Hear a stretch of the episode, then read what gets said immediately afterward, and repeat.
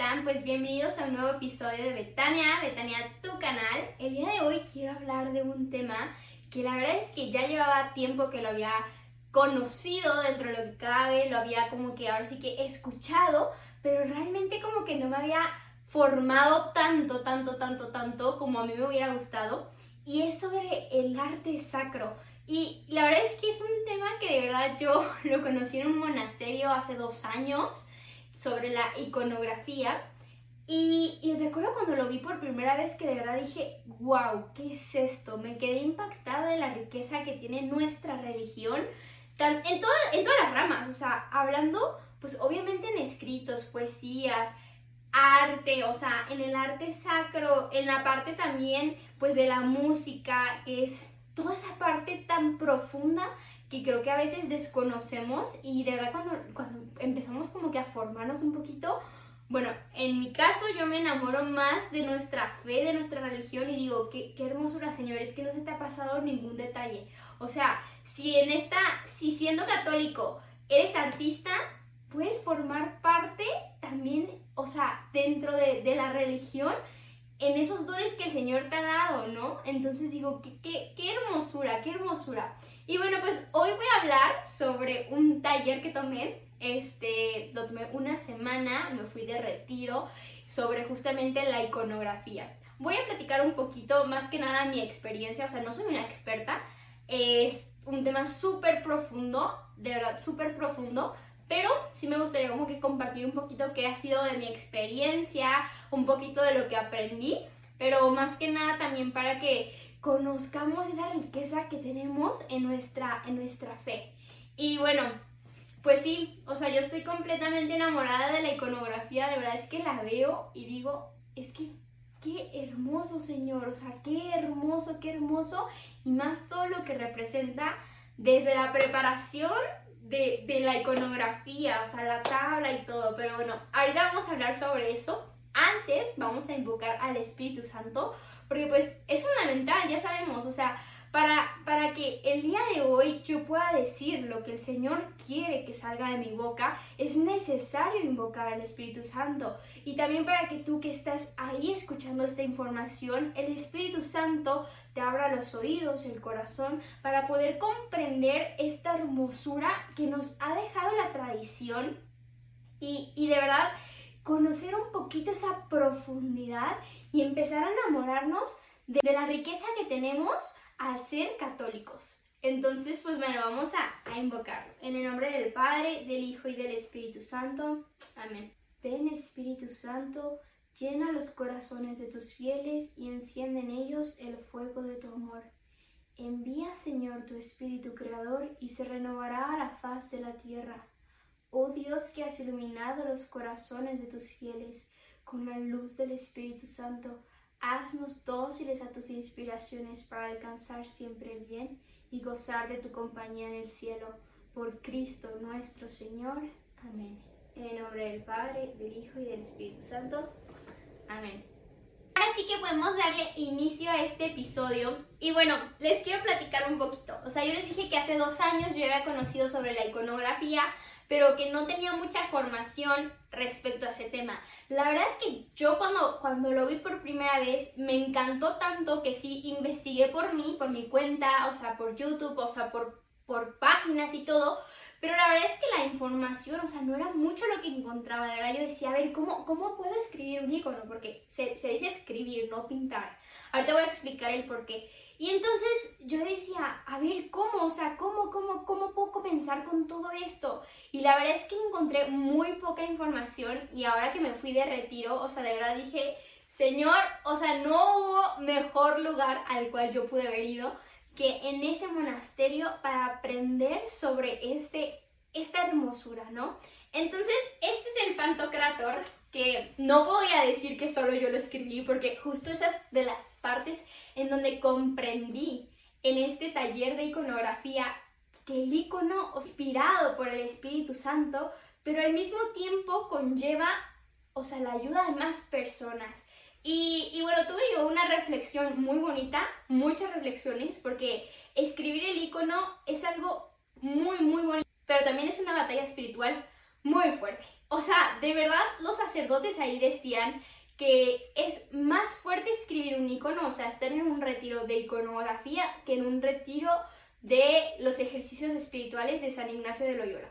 Entonces, de verdad que fue una batalla espiritual fuerte, pero al mismo tiempo los frutos, dices tú, qué bonito, Señor.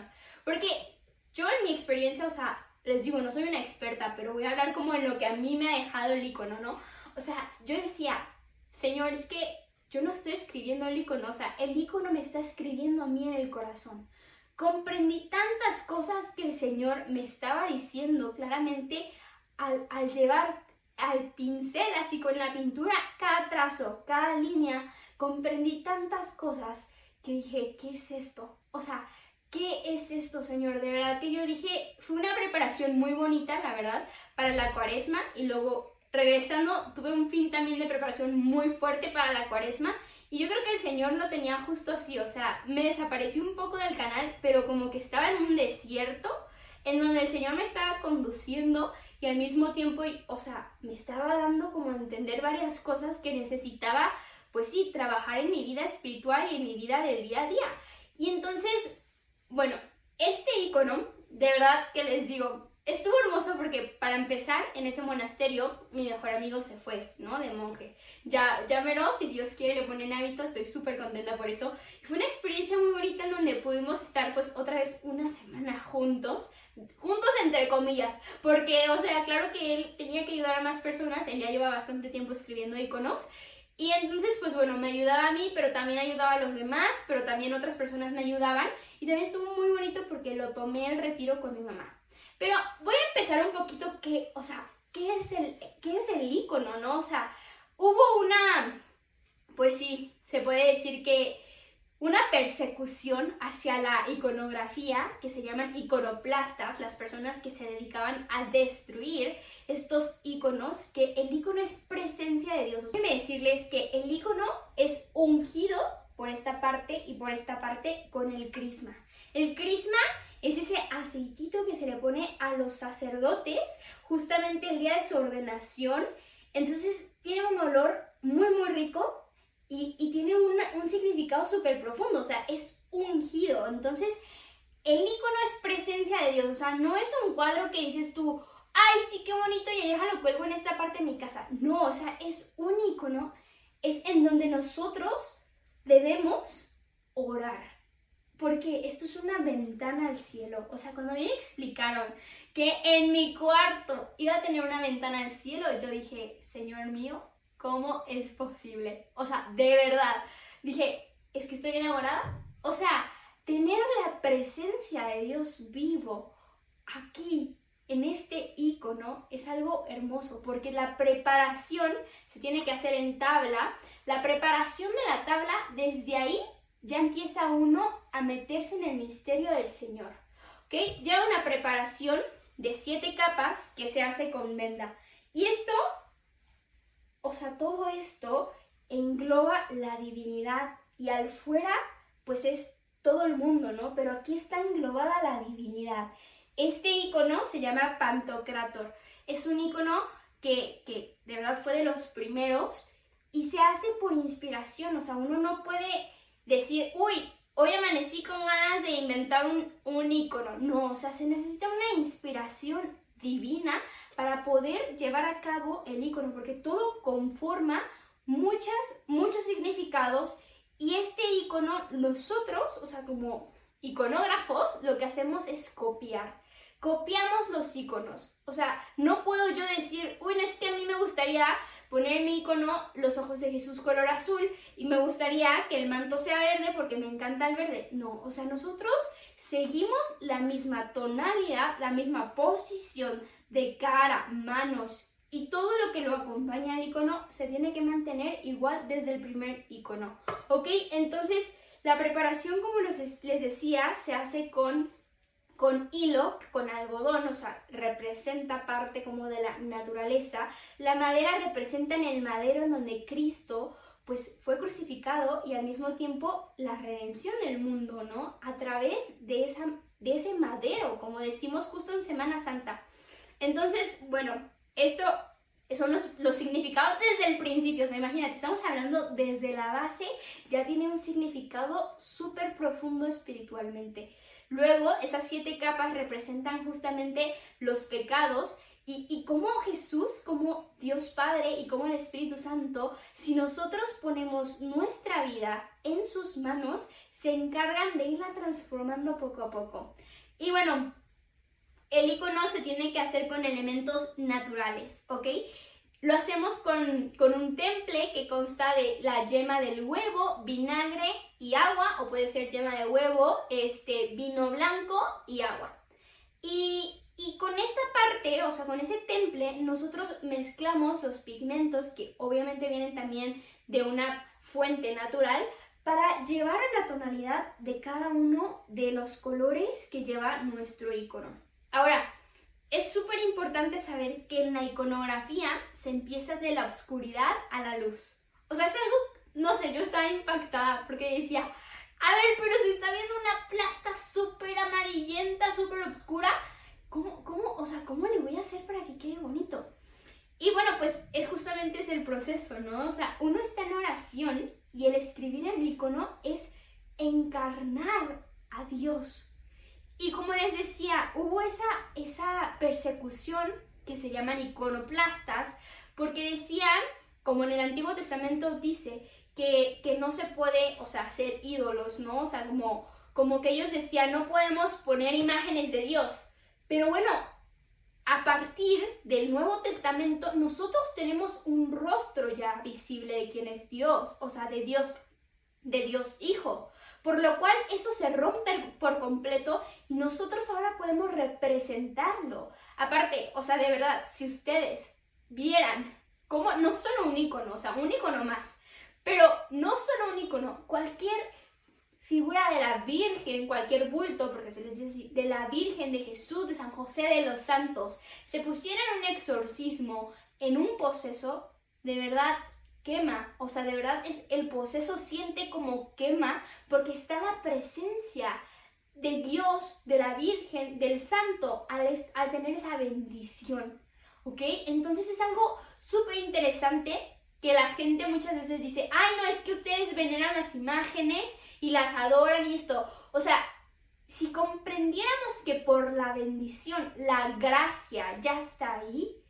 y lo que puede ocasionar a un poseso, que es justamente el demonio quien responde en eso, o sea, de verdad todos tendríamos en nuestra casa a la Virgen, al Divino Niño, a San José y a los santos, porque comprenderíamos la importancia espiritual que lleva eso, al igual que los sacramentales. Esto es un sacramental. Entonces, bueno, decía, empieza de la oscuridad a la luz. Qué interesante, o sea, de verdad que el primer trazo que se hace, porque volvemos a lo mismo, acuérdense, somos los iconógrafos copian. Entonces se traza el icono, como este es el caso del Pantocrator, se traza el icono con, pues con el pigmento se pone la hoja en la que vamos a trazar y luego con, una pluma se empieza a trazar, entonces el pigmento deja el trazo de, del icono, ¿no? Y al momento de hacer eso, la, la siguiente capa, o el siguiente es como contornear lo que vamos a hacer. Y uno dice, ah, va, pues se está viendo, la, se está viendo lo que voy a pintar. Pero nos decían, luego con el punzón van a hacer justamente el mismo trazo, porque luego se va a perder. Y yo no, yo no entendía cuando decían, es que se va a perder. Yo decía, ¿cómo se va a perder si ya tengo el trazo, no? Pues bueno, así es nuestra vida. Hay veces en donde, o bueno, el Señor ya tiene trazado la perfecta, el Señor ya tiene trazado la versión perfecta que quiere de cada uno, que desea de cada uno, pero de cada uno depende aceptarla. El Señor tiene trazado los dones, las gracias que te da y de ti depende si, si le sacas el provecho o no. Entonces está el trazo y luego viene la primera capa, ¿no? Y entonces obscurece todo. El icono se obscurece, y de verdad que uno dice, ¿dónde están los ojos? ¿Dónde está la nariz? ¿Qué voy a hacer? O sea, Dios mío, ¿cómo voy a, cómo voy a hacer que se vea tu cara? Ya la estoy perdiendo. Pues así es la vida del pecado. Está, Dios ha trazado en nosotros justamente el que estemos con Él en la vida eterna, pero por el pecado se ha oscurecido. se ha oscurecido y de uno depende volver a decir, Señor, quiero ir contigo, quiero ir tras de ti, quiero que me transformes. Entonces, la cara consta de varias capas que se van poniendo y en el icono se van haciendo rayita por rayita. O sea, no es como una pintura al óleo en donde yo puedo hacer el trazo grande así de que para pintar todo, ¿no? O sea, se va haciendo por capas y se va haciendo raya por raya y cada vez se le va agregando una luz, se podría decir entre comillas, se va generando esa luz por la oscuridad que está abajo, que esa es como la sombra, o sea, yo no pongo sombras, la sombra es la oscuridad que ya está abajo. Y entonces cada vez con cada trazo más que voy haciendo va tomando la, la perfección del rostro y se va iluminando cada vez más y más. Es súper interesante ver en la iconografía como, bueno, como en este icono, la mitad del rostro, igual al final del video voy a hacer un zoom para que puedan apreciar el icono, pero la mitad del rostro en, en el Pantocrator nos muestra la misericordia de Dios.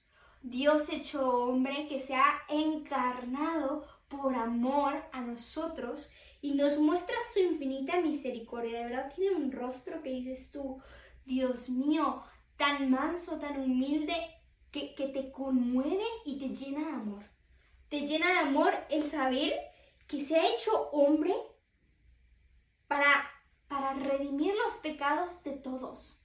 Es algo en lo cual yo, de verdad que cuando escribía el icono, o sea, porque uno tiene que estar sumergido en la oración y no es como que Dios te salve María, llena de gracia. No, no, no, o sea, sumergido, o bueno, mínimo yo, mi, mi meditación era, cada trazo que hacía decía, Señor, pero con estos ojos Tú sanaste a los leprosos, los viste.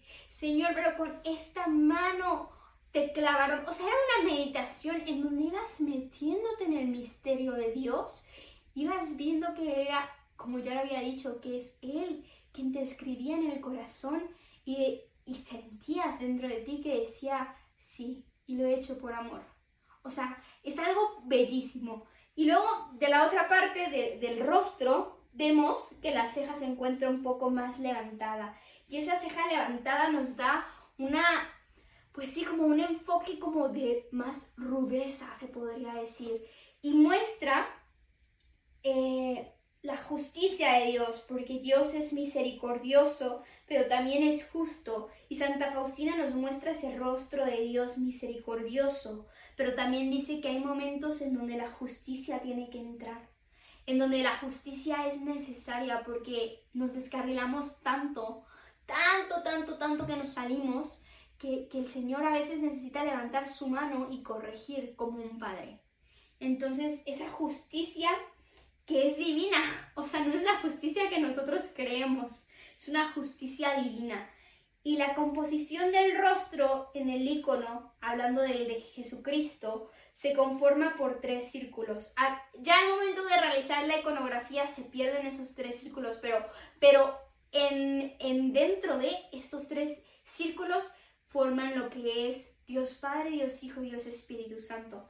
El primer círculo en el cual se encuentran englobado aquí, o sea, voy a, voy a hacerlo con mi dedo, pero aquí está este primer círculo en donde se encuentra englobado ojos, boca y nariz es Dios Espíritu Santo. El segundo círculo, por eso se ve el cabello de Jesús un poco abultado y, redondo, es Dios Hijo. Y el tercero, que aquí lo vemos, que es la areola, es Dios Padre. Y dentro de forman un mismo Dios. Ahora, Jesucristo está formado, formando en su cabello una trenza y esa trenza representa la virginidad. El cabello, así como abultado, como decía, representa que es el león, que es el rey. La barba de Jesucristo siempre es partida por medio, o sea, hacia un lado los cabellos van hacia un lado y hacia el otro van hacia el lado, pero siempre en medio tiene como un pequeño de partitura en donde se ve que, que, corta hacia un lado y hacia el otro. Eh, luego tenemos también labios pequeños porque el icono está esperando que tú le digas, esperando que tú le digas. El icono no habla mucho. O sea, el icono también era representado para las personas que no sabían leer, que no sabían escribir, pues podían verlo aquí presenciado en el icono lo que había pasado pues al principio, ¿no? En el Antiguo Testamento, en el Nuevo Testamento, o sea, esto nos ayuda a comprender los misterios del Señor. Luego vemos que aquí en esta parte roja nos conforma lo que es la cruz del Señor en donde fue crucificado. Y luego tenemos este la parte de acá atrás es un trono, no son casas, es un trono y ese trono obviamente es el trono de, Dios, o sea, de potestad, ¿no? Luego vemos que tiene la mano con la representación justamente de tres, uno solo. Y Jesús siempre trae una estola porque es sacerdote, la estola sacerdotal. En cambio, si la vemos en la... Esta estola es color sólida, ¿no?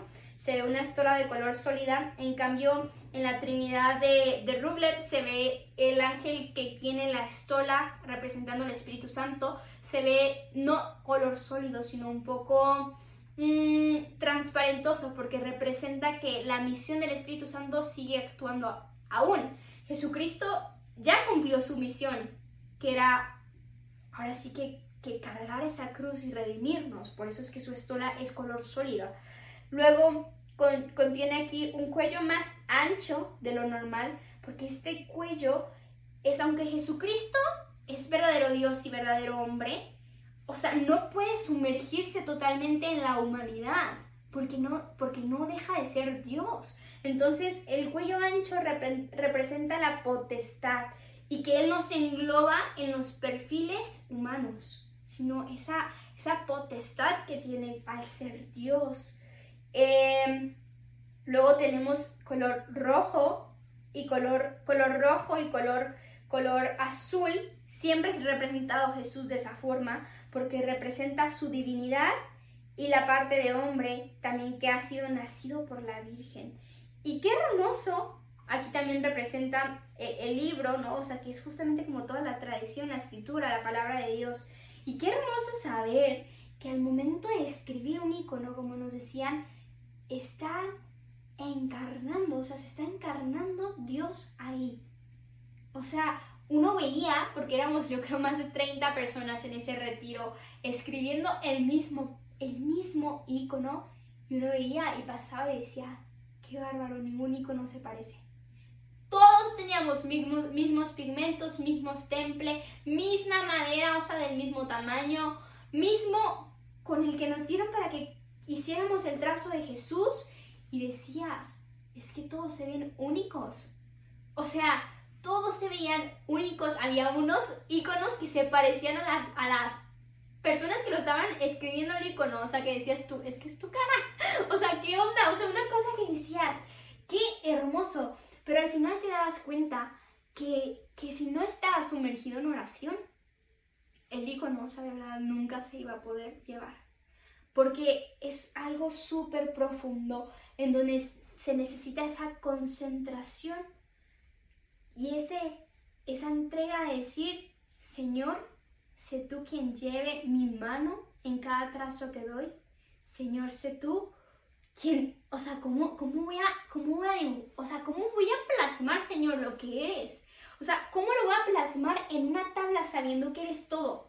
Sabiendo que eres el todopoderoso. Es imposible que te deje perfecto, pero, pero Señor, deseo trazar un poquito de lo que tú eres. Eso es el icono tal cual.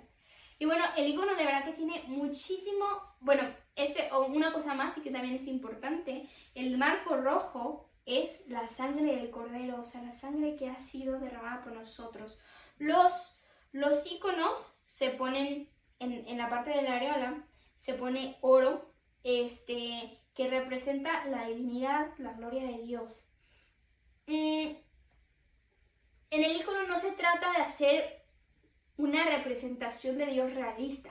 O sea, no se trata de que el rostro se vea 100% humano. Por eso hay veces que mucha gente ve los iconos y dice, ¡ay, qué feo! Es que no, es que se trata de entrar en la meditación del icono y ver qué es lo que te quiere decir y tú qué le vas a decir al icono.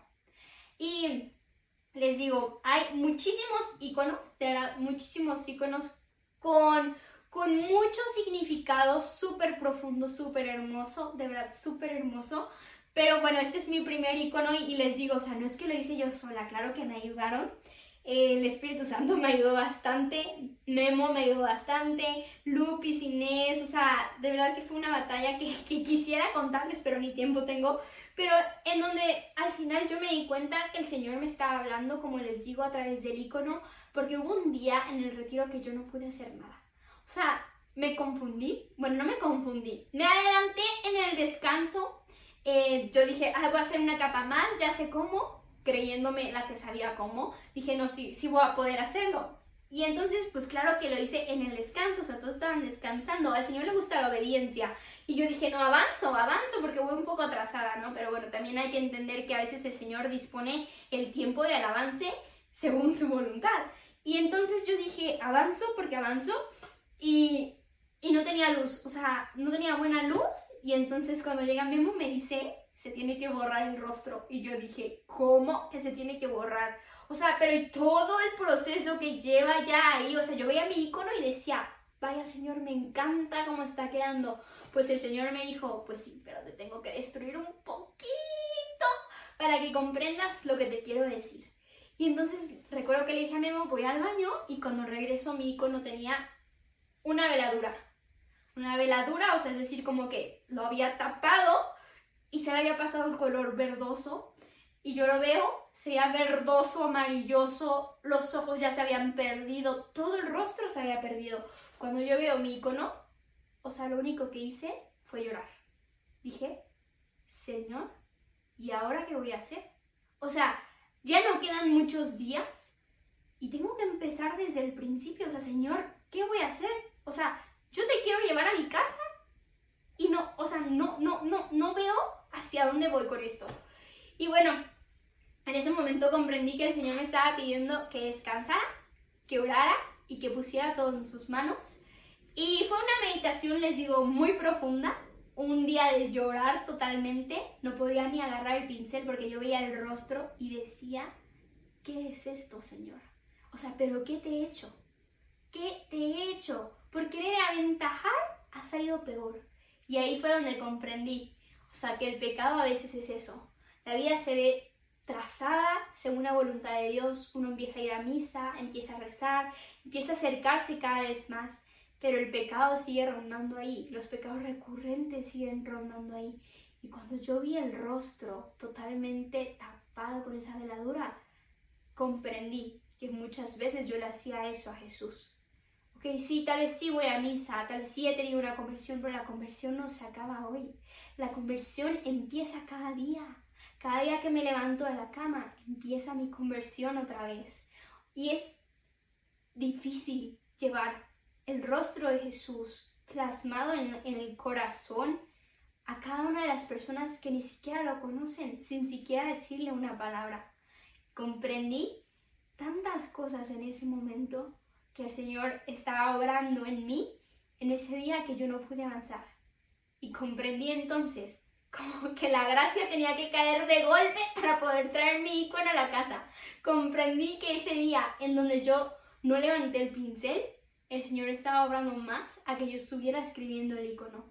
Y bueno, pasaron muchas otras cosas en ese retiro. Fue muy bonito, muy bonito, muy profundo, muy, muy, pues sí, que destruyó pero al mismo tiempo es que el Señor destruye para darte algo nuevo. O sea, no destruye y te vuelve a armar ese corazón, destruye para darte algo nuevo.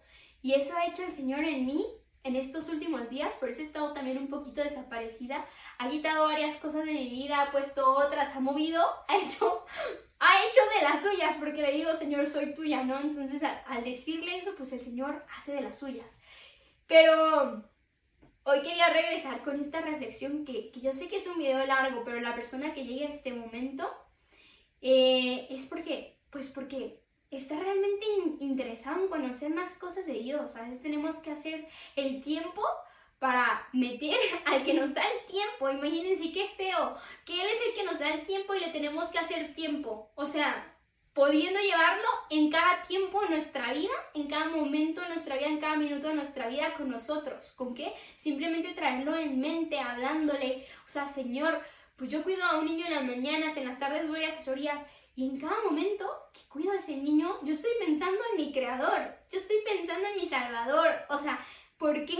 Porque te das cuenta que entonces no es Señor ya comulgué, ya me voy, es Señor ya comulgué, vámonos.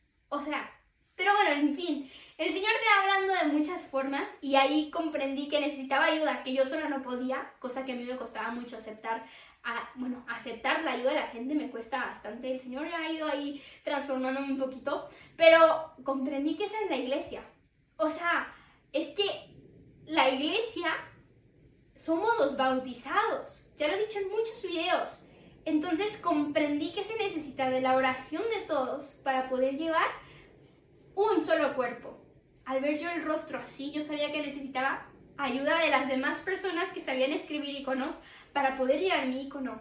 Y al final esa es la oración, esa es la iglesia, eso es lo que deberíamos de hacer como católicos, orar por los sacerdotes, por nuestro prójimo, orar, orar sin cesar por la conversión de los pecadores. Esa es la finalidad, la misión de ser católico. Orar, orar y orar para que más personas conozcan como conocemos nosotros lo que es la verdad, el camino.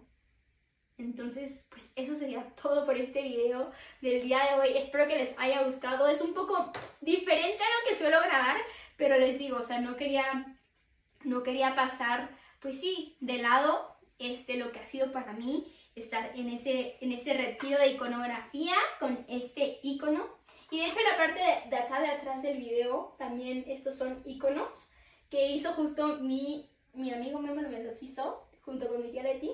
Y bueno, los tengo aquí porque la iconografía es, tienes que poner en un lugar firme. O sea, los rusos al momento, al entrar a su casa, tienen eh, iconos y ellos cuando se van se despiden del icono. Cuando llegan, saludan al icono. Cuando llega una visita a su casa, antes de saludar a las personas de la casa, saludan a los iconos.